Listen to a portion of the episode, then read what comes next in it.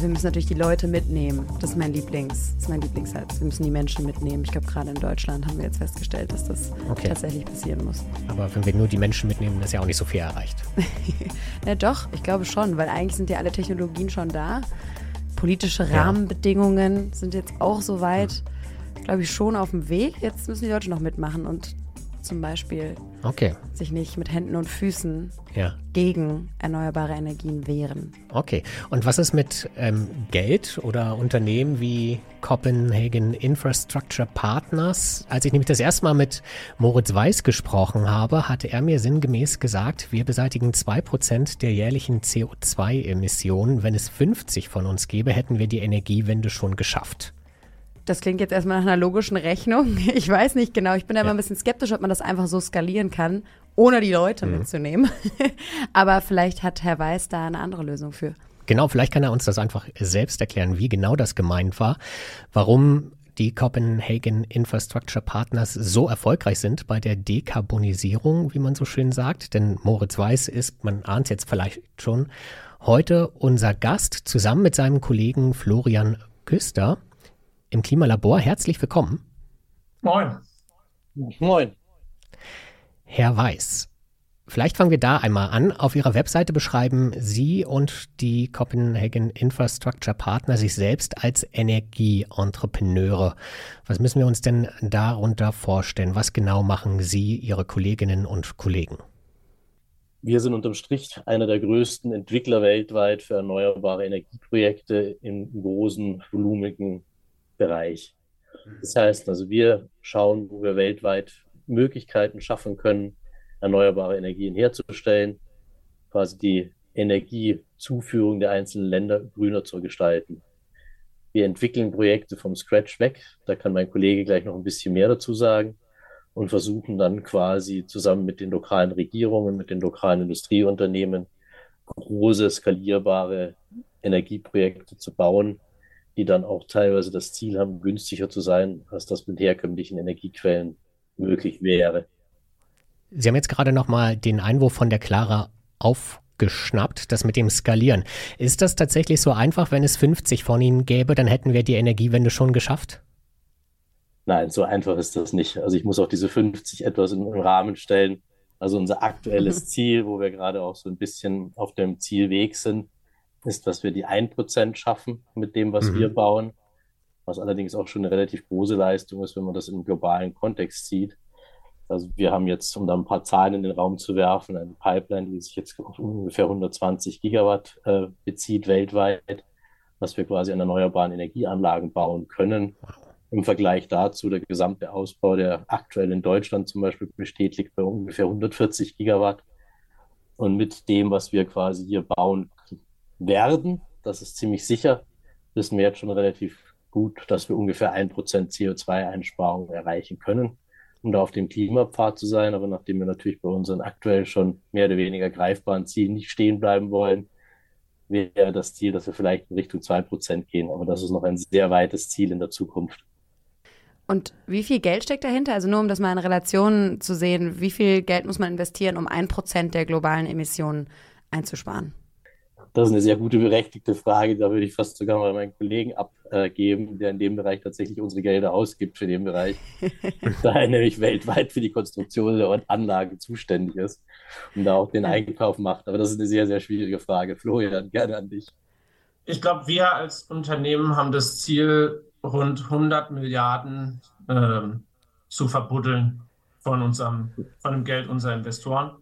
Ähm, mhm. Dann ist das normalerweise bei so Großprojekten so, dass nur ein Teil als äh, Equity in die, äh, in, die unter, in, die, in die Investitionen reingehen und dann ähm, auch ein Teil von, von Banken oder zum Beispiel Joint Venture Partnern kommt. Also äh, die 100 Milliarden äh, werden sozusagen gehebelt zu einer, zu einer deutlich größeren Zahl, die dann in Summe gebraucht wird, um alle Projekte zu realisieren. Ich weiß nicht, wie es dir geht, Clara, aber so im ersten Moment klingt 100 Milliarden gar nicht so groß, wenn man das so im globalen Maßstab denkt. Und dann fällt mir wieder ein, dass es um ein Prozent geht mhm. und wir dann eigentlich 100 mal 100 Milliarden benötigen würden. Oder habe ich das falsch verstanden? Nee, ich glaube, das, das ist äh, richtig. Das ist nicht falsch verstanden, das ist eher richtig. ähm, ich glaube, was man dazu sagen muss, ist, dass das ja Gelder sind, die in den Ausbau von neuen Projekten gehen. Also, mhm. weil wir brauchen ja neue Projekte, um äh, mehr CO2 äh, einzusparen. Ähm, und das, da gibt es gar nicht so viele Leute, die entweder das Mandat haben, in neue Projekte zu investieren oder die Fähigkeiten haben, neue Projekte ja. abzuwickeln. Haben gar nicht so viele Menschen 100 Milliarden Euro oder Dollar nebenbei rumliegen. Ja, Privatmenschen sowieso nicht, aber es gibt ja auch institutionelle Investoren, Anleger, hm. Pensionskassen, Versicherungen, die, äh, die natürlich äh, in zum Beispiel Unternehmen wie uns investieren. Ähm, da, aber davon gibt es halt auch nicht unendlich viele. Das heißt, äh, ja, Kapital ist auf jeden Fall, ich will nicht sagen Bottleneck, aber ist auf jeden Fall benötigt, um, um die Klimaziele zu erreichen. Da sind wir wieder bei den Leuten, die mitgenommen werden. Ja. die institutionellen Anleger. Wobei ich mich gerade noch bei einer Aussage gefragt habe. Ähm, Sie haben gesagt, Herr Küster, dass man neue Projekte braucht, um CO2-Emissionen einzusparen. Man könnte jetzt natürlich auch sagen, es würde schon auch helfen, alte Projekte umzubauen oder eben zu sagen, wir schalten gewisse Dinge ab oder verbrennen eben keine Kohle mehr. Klar, man muss diese e-, Energie dann irgendwie ersetzen, aber arbeiten Sie da in einem wie sagt man, in einer Zusammenarbeit und sagen, wo vorher Kohle war, weil die Frage ist ja immer so ein bisschen, es muss ja insgesamt weniger werden und auch der Bau eines Windparks verursacht ja erstmal in irgendeiner Art und Weise Emissionen, die er natürlich dann einspart durch die Energie. Dafür müssen wir aber auch irgendwo einsparen. Oder wie erklären Sie das? Ich sehe schon, Herr Weiß äh, hat dazu auf jeden Fall eine Meinung. Also fand ich vielleicht nur eine Zahl vorneweg gesagt. Ähm, das fand ich gestern ganz spannend, das habe ich in einem anderen Vortrag gehört. Und zwar eine Chat-GTP-Abfrage verbraucht ungefähr achtmal so viel Energie wie eine normale Google-Suche. Mhm. Nur, nur mal zu, zu, zu zeigen, äh, wohin die Energiereise gehen wird. Also, dass man, dass man einspart, ja, aber der Energieverbrauch gerade durch Datencenter, 5G oder was noch kommen wird, der wird drastisch steigen. Das heißt, wir brauchen noch viel mehr Energie, aber dann haben wir immer noch keine einzige Tonne CO2 eingespart. Nee, da sind dann wir wieder im Spiel. Was, glaube ich, relativ klar ist, ist, dass wir als Gesellschaft mehr Strom brauchen. Das liegt jetzt einerseits an den Themen Digitalisierung, Datencenter etc. Aber das liegt ja auch an den Themen, wir wollen den Verkehr dekarbonisieren und denken, das über Strom zu machen. Wir wollen den Stromsektor dekarbonisieren, wollen das über Erneuerbare machen. Also wir, wir, wir brauchen mehr Erneuerbare und mehr Strom als Gesellschaft. Nicht unbedingt, wir brauchen mehr Energie, aber wir brauchen mehr Strom als Teil des Energiemix. Das ist sozusagen irgendwie die, ja. die erste Antwort. Und dann, wie kann man Strom erneuerbar produzieren? Ähm, da ist eigentlich die Frage, was sind eigentlich die Herausforderungen bei, wenn man neue, neue Kraftwerke, äh, neue erneuerbaren Kraftwerke ähm, äh, ans Netz bringen will. Und da ist das Thema Netz schon gleich das Stichwort, weil eigentlich ist die Frage, wo kann man eigentlich Strom ins Netz einspeisen? Und das kann man zum Beispiel da, wo schon konventionelle Kraftwerke stehen, weil da gibt es schon Netzanschluss. Also ja, das ist ein Teil, äh, eine Stoßrichtung, in die wir gehen, dass wir sagen, okay, wo gibt es denn eigentlich konventionelle Kraftwerke, die umgerüstet, abgerissen und neu aufgebaut werden können mit äh, erneuerbaren Kraftwerken, äh, um halt den bestehenden Netzanschluss und bestehende Infrastruktur zu nutzen. Das ist nämlich, glaube ich, ganz entscheidend, wenn man nämlich das sozusagen für sich in Anspruch nimmt, dass man CO2-Emissionen einspart, dann muss man die ja auch irgendwie tatsächlich einsparen. Oder rechnen Sie das sozusagen, das wäre ansonsten der Strom, der sonst über andere fossile Energien produziert worden wäre? Oder woher kommt sozusagen dieser eine Prozent? Ich hänge da noch dran fest. Ja, also ich glaube, einsparen kommt von, wir ersetzen konventionelle Kraftwerke über erneuerbare Kraftwerke. Das ist natürlich nicht immer ein Eins zu eins mhm. am gleichen Ort. Also ich habe jetzt noch niemanden gesehen, der einen Offshore-Windpark, also der ein Gaskraftwerk offshore gebaut hat. Das heißt, äh, also wenn wir einen Offshore-Windpark bauen, ist es natürlich an einem anderen Ort, als wo es äh, konventionelle Kraftwerke gibt.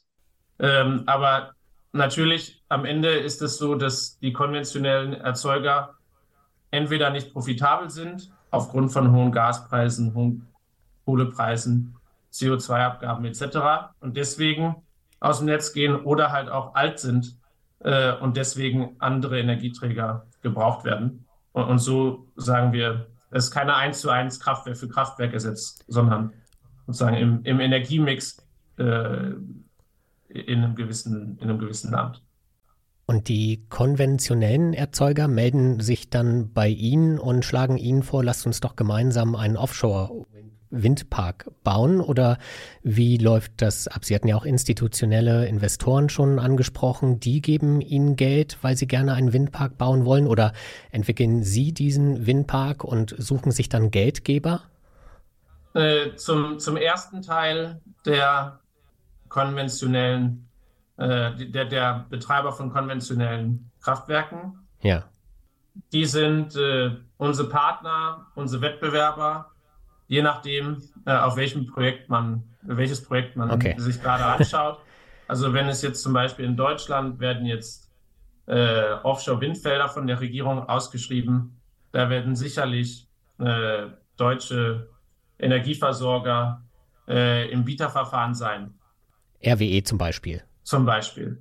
So, und äh, gleichzeitig äh, haben wir aber auch schon sehr viele Projekte mit äh, lokalen Energieversorgern zusammen realisiert.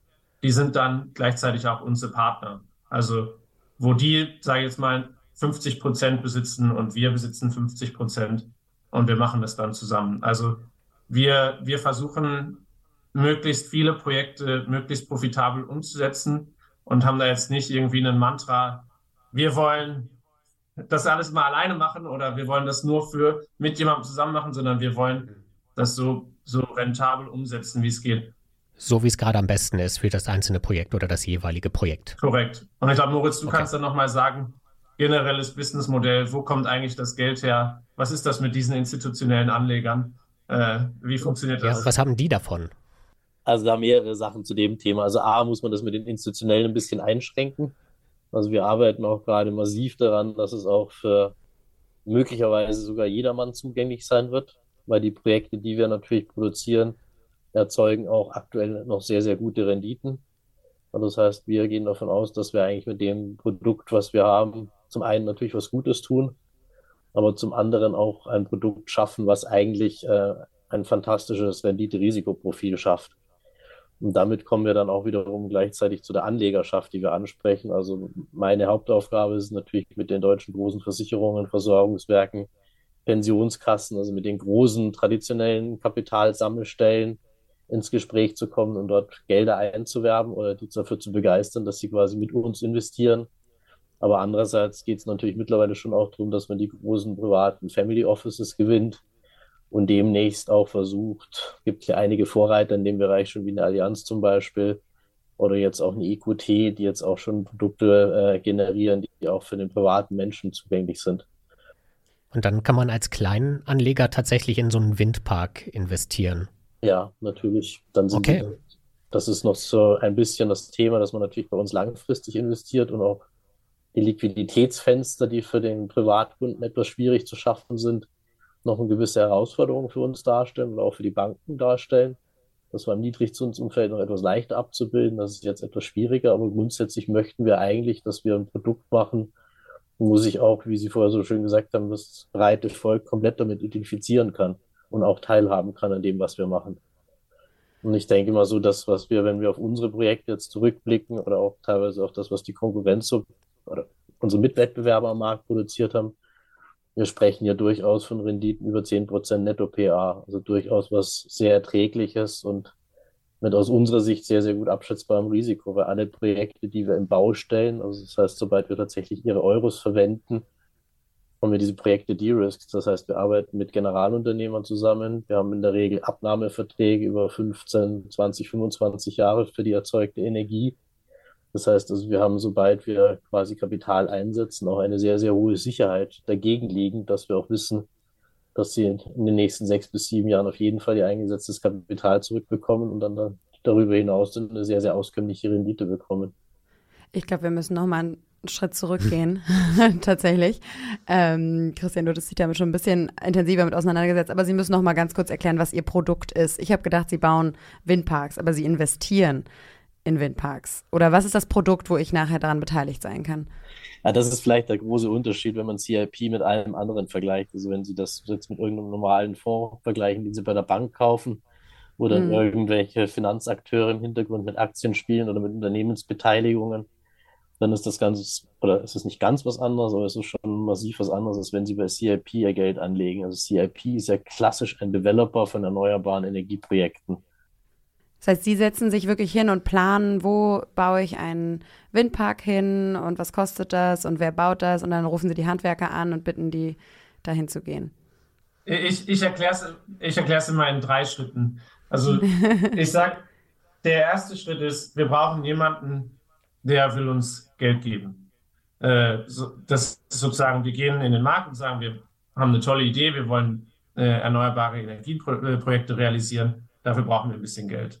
Das ist sozusagen der erste mhm. Schritt. Wir fahren, finden Anleger, die, die sagen, da machen wir mit. Das finden wir gut. Das tun sie aber, bevor sie sagen, wo genau sie erneuerbare Energien ausbauen. Oder sie bieten ja wahrscheinlich, wenn sie losziehen, um Geld einzusammeln, dann haben sie ja wahrscheinlich schon eine relativ genaue Vorstellung davon, wo das Geld landen soll, oder?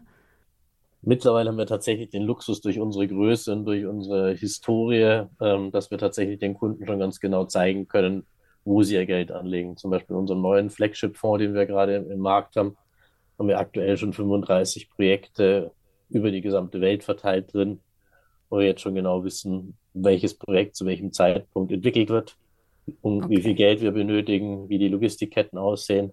Florian hat die Handwerker sozusagen schon bestellt, um das zu bauen, vereinfacht auszudrückt. Und ähm, dann kann der Kunde quasi eigentlich schon ganz genau sehen, was er quasi über die nächsten 15 Jahre mit uns erleben wird. Okay, und der nächste Schritt dann? Entschuldigen Sie, jetzt bin ich da so direkt reingegrätscht.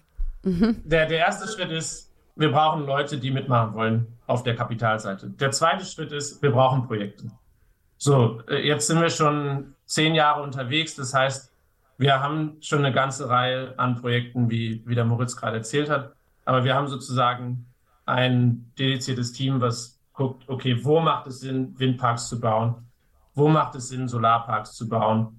Wo macht Geothermie Sinn? Ähm, und sozusagen beschafft uns Projektrechte, arbeitet durch die Genehmigungsprozesse, die ja teilweise langwierig sind, die sozusagen machen den, was wir, was wir klassisch als Entwicklung bezeichnen würden, ähm, bis, bis wir sozusagen sagen können, okay, jetzt ist Zeit, die Handwerker zu bestellen, wie Sie so schön gesagt haben. So, und dann, dann ist es ja nicht nur Handwerker, sondern man muss ja auch die ganzen Materialien bestellen die ganzen, sag ich jetzt mal, Baukräne, Schiffe, was auch immer man halt so braucht, um, äh, um so ein Projekt zu realisieren. Und das ist dann der dritte Schritt. Äh, das ist dann, wenn wir alle Genehmigungen haben, das Kapital haben, dann sagen wir, okay, jetzt haben wir dann auch alle Handwerker und dann führen wir den Bau aus und betreiben die Projekte dann zwischen 10 und 15 Jahren, bis wir dann irgendwann die Projekte veräußern und äh, sozusagen die, das eingesetzte Kapital unserer Investoren an die Investoren zurückgeben. Das heißt aber, das ist tatsächlich, glaube ich, relativ ungewöhnlich, dass sie von, dass sie eben nicht dann jemanden beauftragen, damit den Windpark zu bauen, sondern dass sie das selbst tun. Wir, also gut, gute, wichtiger Punkt. Also CIP ist kein äh, Entwickler von Turbinen. Also da, mhm. da sage ich jetzt mal, ich nenne jetzt einfach mal ein paar Namen. Also es gibt irgendwie GE, Siemens, Vestas. Also die sind natürlich äh, spezialisiert darauf, Turbinen zu, äh, zu entwickeln und dann auch zu produzieren und zu bauen. Wir, das, mhm. das machen wir nicht.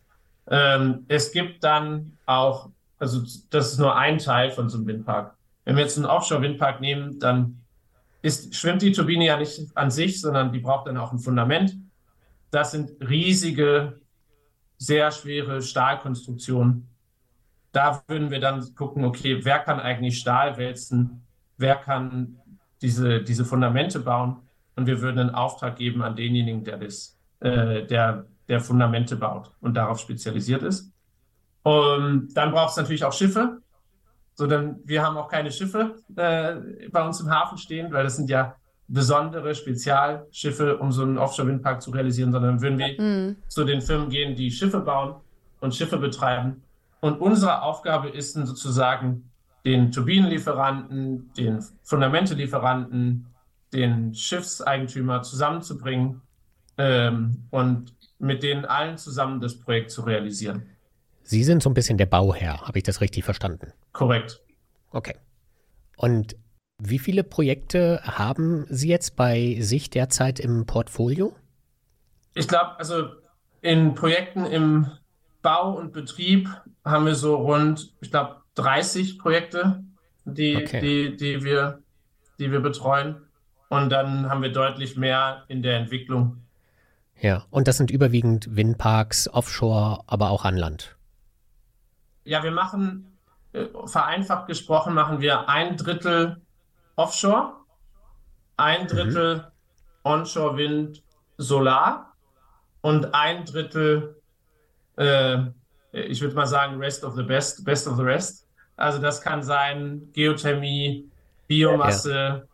aber auch Batterie äh, oder auch ähm, Pump, äh, äh, Pump Storage, Pumpwasserspeicherkraftwerke, heißt es auf Deutsch so? Ja.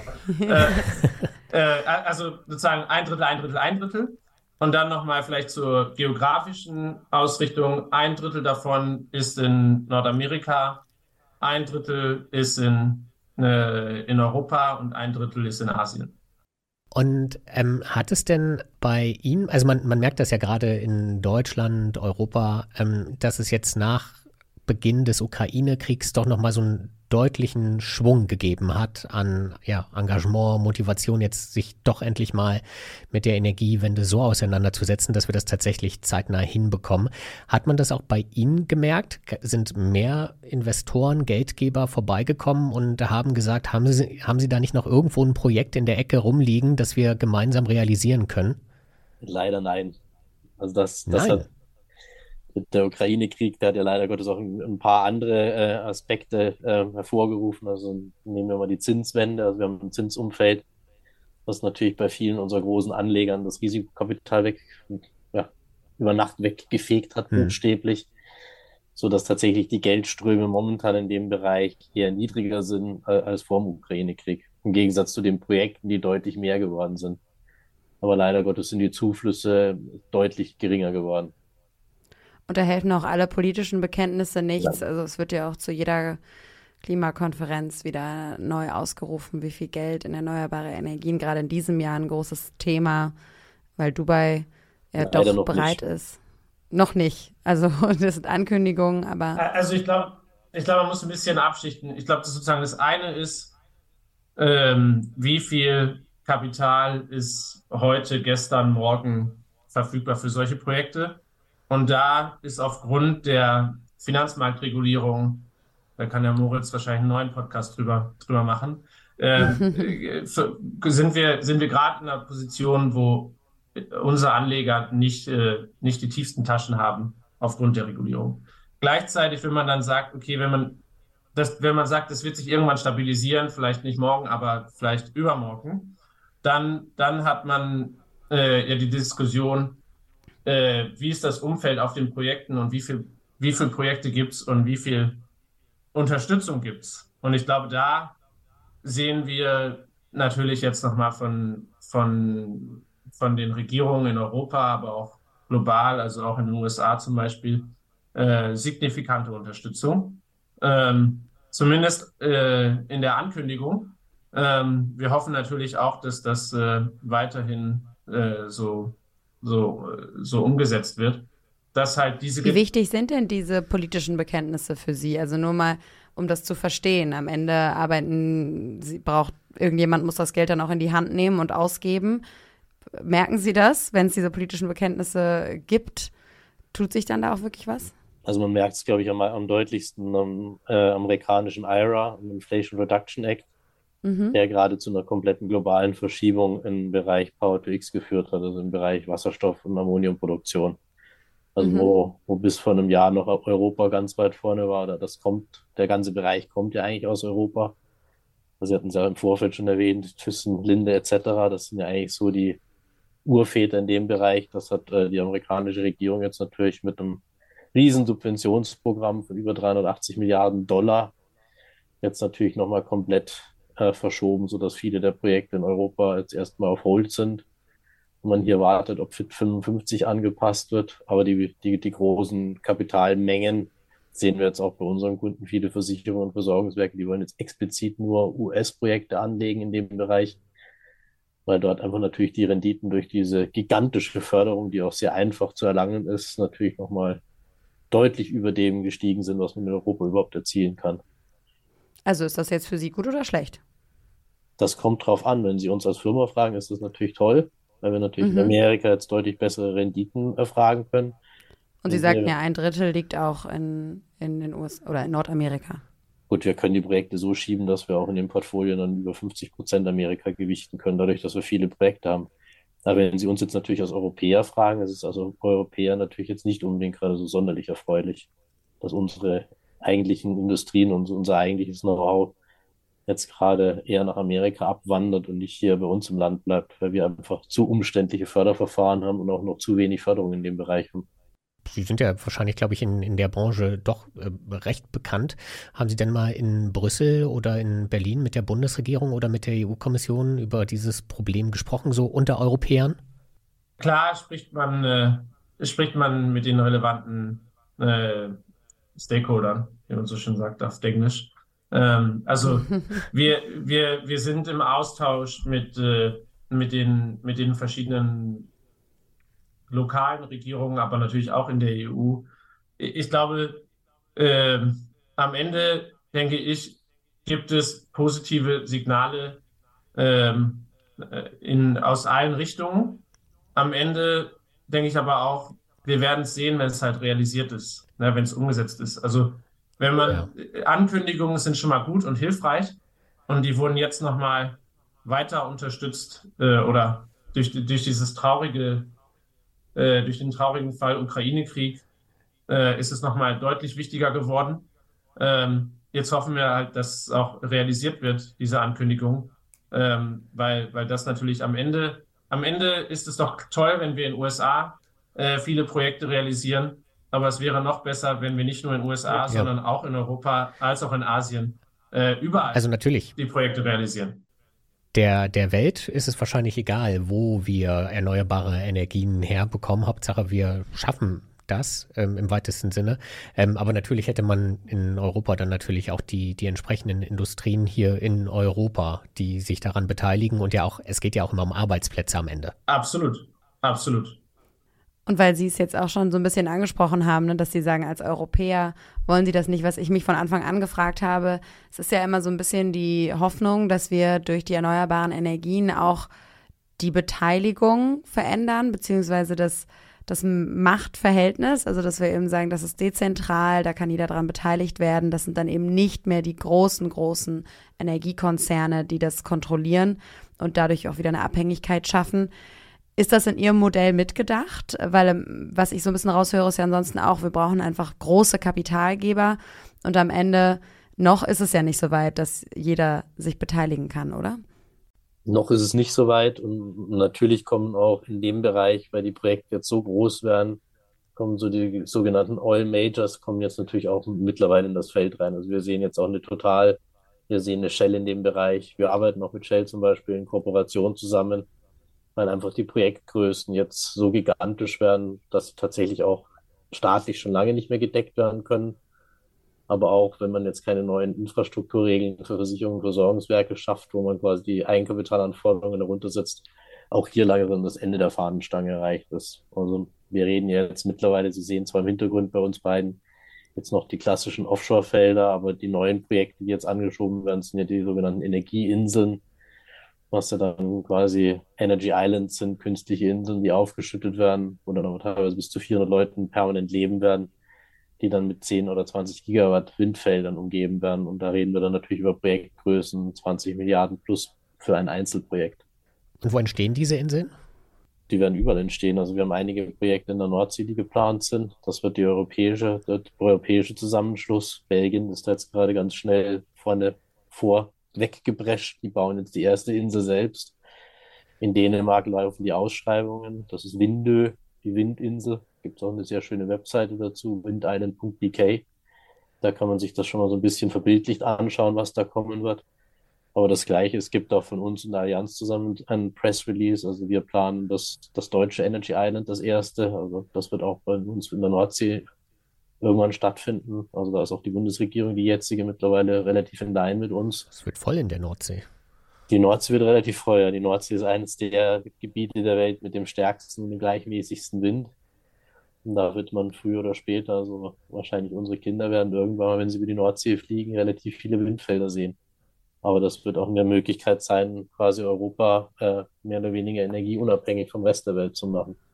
Aber die Chance, dass das dann über Bürgerbeteiligung oder andere Konzepte, die ja auch eine Demokratiewirkung haben, sozusagen, funktionieren, die sehen Sie ja nicht. Sie glauben, das werden die Großen sein, die wir schon kennen, also Total, Shell, BP, denen dann diese Inseln gehören und im Prinzip werden die nur anders Energie machen. Aber an diesen diese Hoffnung, an die ja viele das auch knüpfen, ne? dass das wirklich eine, eine, Umstrukturierung auch bedeuten kann. Da würden Sie sagen, hm. Ich glaube, wir sollten immer in und denken. Wir sollten immer in und denken. Also, weil mhm. Äh, wir, wir haben einfach keine Zeit. Wir müssen diese Projekte realisieren und wir müssen mhm. mehr Projekte realisieren. Und ich glaube, wenn man sagt, das machen wir jetzt alles über Bürgerbeteiligung, also können wir alle mal auf unser Sparkonto gucken und gucken, wie viel 100 Milliarden wir gesamthaft äh, in, als Bürgerbeteiligung investieren wollen. Ja, irgendwie ist das Geld immer woanders. da, da kommen, wir irgendwie, kommen wir wahrscheinlich nicht so schnell voran, wie wir müssen.